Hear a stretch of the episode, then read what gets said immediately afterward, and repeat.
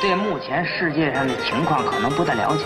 这外国人整天憋足了劲儿干嘛呀？不就上中国吃来了吗？当时我想到了我妈，我还想到了我们街道大妈，想到了我们那片断片民警，他们都对我是那么好，从不把我当坏人。参加毛主席遗容，其本人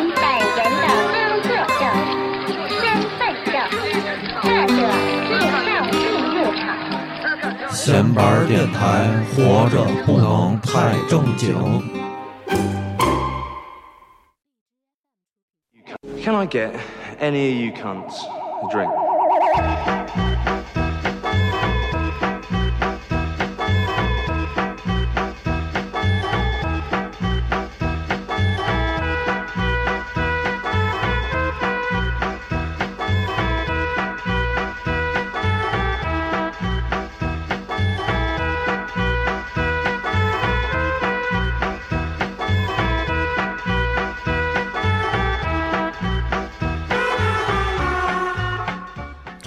哎，大家好，这里是闲板电台，哎，我是胖子啊，哎，我是曹睿。哎，就是这个僵尸肖恩不行，我一听这音乐倍儿美，我蹦跶半天了，在这儿。哦，由于这期节目我们要聊的这个，对，我这我们这是那个还是短版的那个扯闲篇儿的那个节目啊，对。对，但是我们这期要聊了一个有一些这个那个恐怖元素的电影，哎，对吧？不哎算不嗨呸，恐怖元素的剧剧集，对剧。集剧集，然后结果呢？我操，这个我们录之前刚才折腾了得二十多分钟了，这挺个灵异的。对，一直是有故障，这设备有故障，还有就是造成了现在我觉得都有点后背发凉啊。哎，你扭头，你看你后面是吗？我不看，那是嘛是嘛，你看一眼，我不看，是我的衣服，是吗？嗯，那你后背站那女的谁？哎我也不看，太无聊了嗯。开始吧。我觉得咱俩这个刚才这段对话就特别像这个剧。对，不是，主要是像这个这几个主演制作出来的所有的电影影视作品都是这样的节奏。对，今天我们推荐的这个剧集叫《真相探寻者》，英文名叫《Truth Seekers》，呃，是西蒙佩吉和这个尼克弗罗斯特他们俩一块儿共同主演编剧的一部剧，英对英英剧。对，然后他们现在的这个影视也不是影视剧集啊，发行的这公司叫 Stolen Picture。这这个怎么怎么翻译？Stolen 就是偷的那个被动语态，嗯，被偷的对被偷的影像。影像，对，嗯图片儿，这也是尼克弗罗斯特、嗯弗罗斯特和这个西蒙佩吉他们俩共同弄的一个公司。嗯嗯，然后说说这部剧大概的一个梗概吧。呃，这个剧是二零二零年的一个新剧，呃，是这种恐怖，然后加上幽默的这种题材的，可以你可以把它看作是一个英国版的《走进科学》这种这种剧集。，X 那个 X 档案嘛，哎，也对吧？对，走进科学啊加 X 档案、嗯这两种合成合成一个，就是嗯跟这个特别像了。这讲的是什么呢？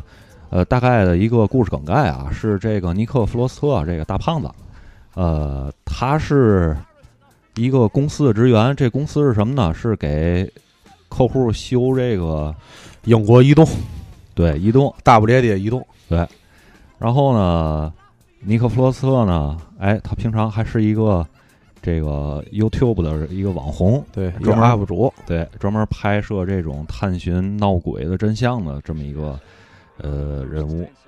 然后呢，我觉得这个这个剧，我跟胖子我们俩是看了两集，嗯，哎，就觉得就敢说，哎，就就敢说，就是想给大家推荐推荐。为什么要推荐这个剧呢？我觉得胖子，你先可以说说你向大家推荐的理由。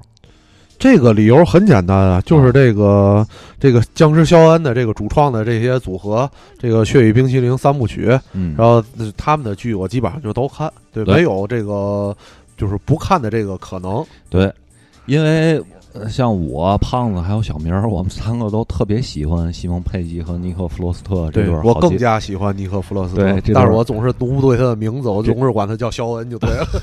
这对儿这对儿好基友，对吧？这个活宝二人组。呃，我先说说我为什么喜欢这对儿组合吧，就是他们的这个不不管是电影还是剧集也好啊，哎，他们的作品里边都透露着一种无聊的英式幽默，这是第一个，这是第一个原因。第二个原因呢是，呃，他们拍的这个呃剧情里边都包含着这么一一点儿温情的这种友谊，不管是友谊也好，还是情谊也好，还是朋友之间，还是还是情侣之间，这种特别小的个人的、特别私人的这种情感，它包含在里边。但是呢，哎，他们去表达这种情感的手段呢，用的大部分都是这种恐怖的 B 级片儿的这种形式去表达这种情感，这个是我特别喜欢他们的一个地方。哦哦，你是喜欢 B 级片儿这个点是吧？？对，对，那我就是特别喜欢他们那种特别无聊、特别宅的那种 生活的状态，就从他这影视作品当中表现出来这个状态是哪种感觉。我不知道这个可能有的听众没没看过他们的这个剧，嗯反正就是如果没看过的话，我就跟形容一下，就跟我刚才跟曹睿就节目开始时我和曹睿之间的对话那样，就你想象一下，和几个哥们儿。坐在家里边儿特别无聊，在那抠手机。突然之间，你说：“哎，你看你后边那是什么？”然后那时候我也不看，俩咯咯咯傻乐半天，就是这种状态的。就是这种这种特别饱含着无聊的这种情趣，我是特别喜欢的。对，就是无聊，就是无聊，没有没有什么，就是无聊。对对然后这个《真相探寻者》这部剧呢，呃，我觉得咱可以先说说咱看的这两集里边的一些剧情，嗯是吧？嗯这第一集呢，就是他尼克弗罗斯特接到西蒙佩吉给他的一个任务，嗯然后去一个老太太家嗯去修这个有线电视。嗯然后到这个老太太家里之后呢，他们呃两个搭档，一个是尼克弗罗斯特，还有一个黑人小哥，他们他们两个去了，去了之后呢，这个黑人小哥是没有什么经验的，没有什么工作经验的。然后尼克弗罗斯特马上就反应过来，哦，这是呃老人在家里太孤独了。嗯，然后他故意把这个线剪了之后呢，他就可以有有有人来看他。对，打客服电话仨小时不聊。对，然后呃，从而这个老人可以摆脱一这么一段时间、一小段时间的这种孤独的情绪。嗯就是就是老人嘛，你像咱们现在也面临着好多问题，就是老龄老龄化社会，这子女都不回家，对吧？这老人也没有什么事儿，无特别无聊，所以他们可能就经常会上一些当，在外边儿，是吧？对就有这种。捡小佛，捡小金佛。对对，上个世纪的这个行骗方式了啊。哎，然后在这剧里呢，这老太太最后他们家，呃，就是尼克弗罗斯特和黑人小哥在给老太太修这个有线电视的过程里边呢，哎，发现这老太太他们家有点儿不可思议的东西，是吧？哎，有一只没有，就开始就是有响声。对哎，是是这样，他说，我觉得咱这个剧情就是没必要说的这么细致了，哎对吧？因为这个大家如果感兴趣的话，就自然会去看，对对吧？咱就聊聊一聊，按照你那个接接着往下聊，咱这剧情我觉得就说个大概齐就行。对，或者说你觉得这两集你更喜欢哪集？就我前两集。更我更喜欢第二集，哦哦，对，因为当时你看的时候就说出来了，是吧？对因为第二集，因为第二集是我们三个人一块儿看的，嗯我胖子还有小明当时看的时候就挺感动的。嗯所以为什么说喜欢他们这个这对好基友呢？嗯他可以把一些挺煽情的东西嗯放在看似特别无聊的这个剧集里边儿。就是第二集的这个大概的故事，一个故事梗概呢，就是一个二战时候的呃哨兵，嗯他就是由于当时二战那个期间天上打雷，结果他就被吸就被那个那个一个大的一个电台给吸收进去了，嗯，然后他就在那儿吸收到前面电台里头。因为他就是被吸收的那一瞬间啊，他看到敌方的这个飞机来袭了，嗯。然后他就在这这几十年的时间里面，嗯。一直在电台里边去嗯发出一个紧急的一个预告，嗯。然后这也是他的灵魂不得安息的一个地方。嗯。嗯然后当这个尼克弗罗斯特和黑人小哥发现了这个大的电台，然后呃知道这个哨兵的灵魂在这电台里边，呃，他们做出了一个选择，就是什么呢？想让这个灵魂安息，然后就跟这个呃电台里的这个哨兵去说，嗯呃，二战已经结束了，但是你作为一个战士的荣誉，始终坚持了这么多年，呃，这种荣誉是非常伟大的，嗯是闪耀着人性光辉的这种，嗯就是类似吧，不拉不拉的。然后啊，这这个时候电台里的那个孤独的灵魂一直在发出警告的那个孤独的灵魂就知道自己使命已经完成了，然后他的灵魂得以安息了，就上天了。这种，呃，这个看到最后，我是特别挺感动的吧？其实说实话啊我不太喜欢第二集，啊真的。啊，就因为就是你描述的这个情节，我觉得这这一段太主旋律了。我不知道这个英国这个主旋律是什么样的，啊因为最近我看了一些 咱主旋律电影，好像挺挠头，挺挺挠头，挺掉头发。没办法，我就是这么一个肤浅的人。对啊，不是，我觉得太主旋律，而且他这个就是这个电台信号，如果这个有有听众看了这两集啊，你就知道他那个电台发出这个神秘的信号，这是一上来一个特，我觉得应该是一个特别大的坑。我觉得在我的预想当中，这个这电台信号的这件事儿，应该是贯穿这个剧至少第一集始末的，嗯。得到最后才一点点抽丝剥茧，就就是一个暗线。就我没想到他第二集就把包袱给我抖出来了，是这样的，它啊是一个系列剧，它有一个故事主线，嗯。故事主线就是他们这几个主人公之间的事儿啊，是我知道那个，不不还有那个那个神秘女孩的那个那个对。僵尸嘛，对吧？看见但对啊但是他那个那个信号是从第一集就出来的，嗯。而且是就是这可能这一这一集可能四四十分钟吧，嗯。哎过半个小时提一次，而下一集半个小时提一次，我觉得这个还是，而且它挺重要的，哎你觉得挺重要没想？到他这么快就第二把这个集就把这抛出来了，而且我觉得第二集有点过于温情了，我嗯不太喜欢。我觉得啊第一集我挺喜欢的，尤其是他第一集最后留个扣的那那个镜头，这这没必要说了，大伙一看就知道对，还让你挺吓人的，就嗯那种 B 级片儿的那种小成本的，哎，突然之间啊，让你他突然之间吓唬你一下，嗯我觉得特别成功，是嗯是让我觉得这个剧的开门红。第一季第一集，我觉得是确实是开门红，特别嗯精彩，我觉得。嗯嗯，但是，那，因为后边咱也没看，后边几集什么情况也不知道。对但是那个反正看了一下评论，说不是特别好。哦，但是肯这个本着咱们的对这个剧的爱好，咱肯定是要把它看下去的。嗯呃，回来但是看完之后呢，有机会再跟朋友交流，或者嗯咱们朋友看完了呢，跟咱就是留言多交流一下这个剧，对吧？？嗯然后呢，我是想说的是这样，就是我觉得这个他们这个，哎呦，坏，我忘了，你接着按你接着往下说吧，咱一会儿再说。我想说是什么呢？就是这种恐怖喜剧的这个，为什么会有恐怖和喜剧这两种元素结合到一块儿？这个这么个状况，就是因为呃有很多 B 级的恐怖片儿，它的预算成本并不是这么高啊，所以呢，他们为了嗯怎么说呢，丰富这个剧情，就是弥补这些特效的空缺，所以加入了一些喜剧。你比如说咱们之前看的《僵尸乐园》，嗯。对吧？然后好莱坞那边呢，还有一个咱们特别喜欢的烂仔帮，就是塞斯·罗根啊，呃，詹姆斯·弗兰科，嗯。还有那个丹尼，嗯。他们那个组合是咱们特别喜欢烂屁股这种恐怖喜剧，像嗯《世界末日》，嗯，对吧？然后包括我去年看了一些呃 B 级的一些恐怖片儿，包括这个《恶魔影院》，嗯然后还有《奇怪的夜晚》，这都是 B 级恐怖片儿的这种嗯比较有意思的电影。嗯然后他们这些电影里都带着这个恐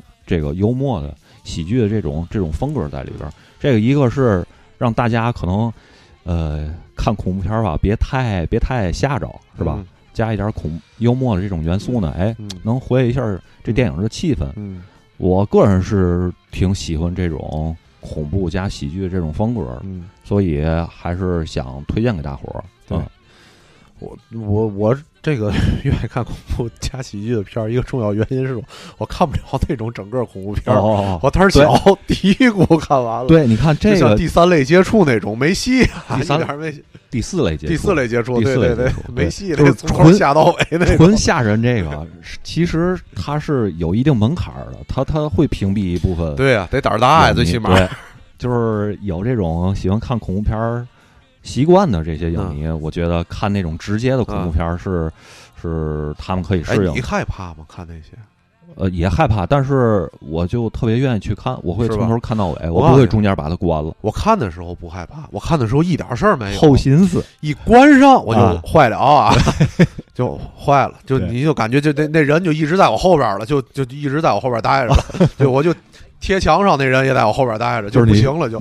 而且我得连着想好几天，就挥之不去尤其是你关灯睡觉的时候啊，是吧？你总觉得你背后啊，你要是侧着躺，你总关灯睡觉还行，我这人好像一沾床就容易睡着了。哦就你干别的，你就就是在家晚上你要想十睡觉之前十点多十一点看完电影，一个来小时，十二点嗯睡觉了。嗯你把这个要看个恐怖片儿，你把这个灯一关了，啊，我连刷牙洗脸都办不了了，这事儿你明白吗胆儿太小了，就挺要命的。我但是看的时候一点事儿没有啊啊，您往下看咱们这，这情节因为好多都特别套路嘛，你都知道，哎，后边就嘛意思，心里不门儿清。呃 jump scare 这种，就我我是看那种纯恐怖片儿，是我看的过程，哎，我可能下一集等什么的，就是只要把这电视一关上，哦，就没事儿了。对你这还挺挺挺省事儿的，就这一个来小时的事儿。对对对，所以呢，就是给大伙儿推荐这种恐怖加喜剧的嗯这种，哎，能让你在轻松的时候呢，还能感觉感受一下这种恐怖的元素在里边儿。哎，对啊，对，我想起来，我刚才想说什么了，啊哎呦，这啊脑子现在是确实记不住了。嗯，完蛋就是我看这个剧的感觉啊，嗯就特别像那个，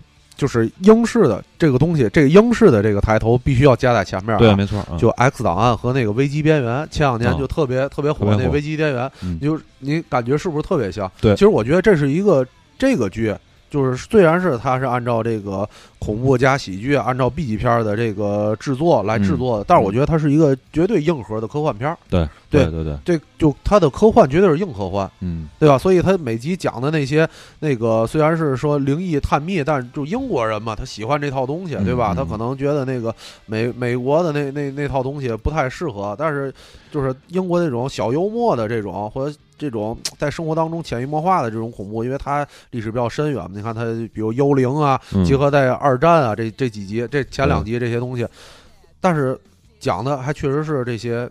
就是能通过科学道理解释的事儿，嗯，对吧？他前两集讲的这个两个事儿，其实是一个原理嗯发生的一个事儿，嗯，所以我觉得还是就当时看的时候，我觉得特别像危机边缘，对，反正都得有个魂儿啊什么的，对嗯鬼呀魂儿啊，鬼呀什么的对魂儿啊，出来吓你一下。对，不像咱这儿肯定没有，都是人装的。对，咱不能有社会主义核心价值观。对，四九年以后动物不能成精。对对对。然后说说这个推荐的这几个理由，包括我们之前在那个公众号上，嗯，呃，推荐电影儿都会通过几个维度去给他们评一个星儿，是吧嗯？然后这个这部剧呢，《孵化道》我觉得就一般了，就是没有什么太值得呃拿出来说的。然后嗯，行，啊，你你你有什么？对，咱咱一个你这这个维度你说完了吗？对。那我觉得《孵化道》可能后边的还有，嗯因为他那个预告片儿，我看他那个就那个那条暗线，嗯那几个那个灵魂，那几个鬼，我觉得还还好像有一个镜头预告片记得吗？就贴到那个女孩那脸上了都，啊。对吧？我觉得那那化妆什么的应该还没嘛问题，嗯还是挺不错的，因为可能咱后没看到后边儿，啊对，然后剧情我觉得，呃，能给个如果满星是五星的话，可以给到三星四星吧，这么个，嗯。呃，然后导演呢，编剧这一块儿，我觉得，呃，尼克弗罗斯特和这个西蒙佩吉，这个说白了，这有我们。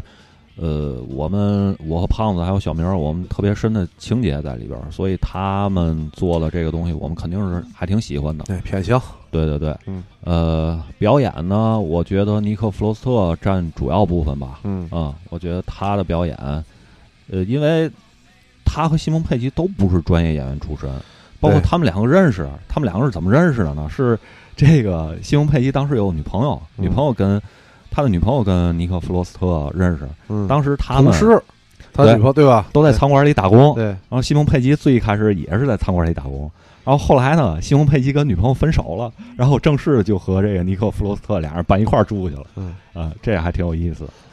嗯，对，对，所以这几个维度啊，呃，孵化道再说完了，剧情说完了，编剧说完了，呃，其他的我觉得就都 OK 吧，都是这种及格往上的这种这种打分吧，啊，就是三分儿，对，差不多哈。三分四分，嗯。行，OK OK，OK，行，那我们时间差不多了，这个我们现在的短音频啊，嗯，这个大家不要、呃有什么疑惑啊，对。我们扯闲篇儿是一个新的尝试的嗯，这么一个短音频的节目，对呃希望大伙儿能够喜欢吧。对，多互动多留言，这样录的短，我们也可以好跟大家互动，省事儿主要是。对，没错对。OK，那这期节目我们就到这儿，好的，拜拜再见。拜拜，大伙儿。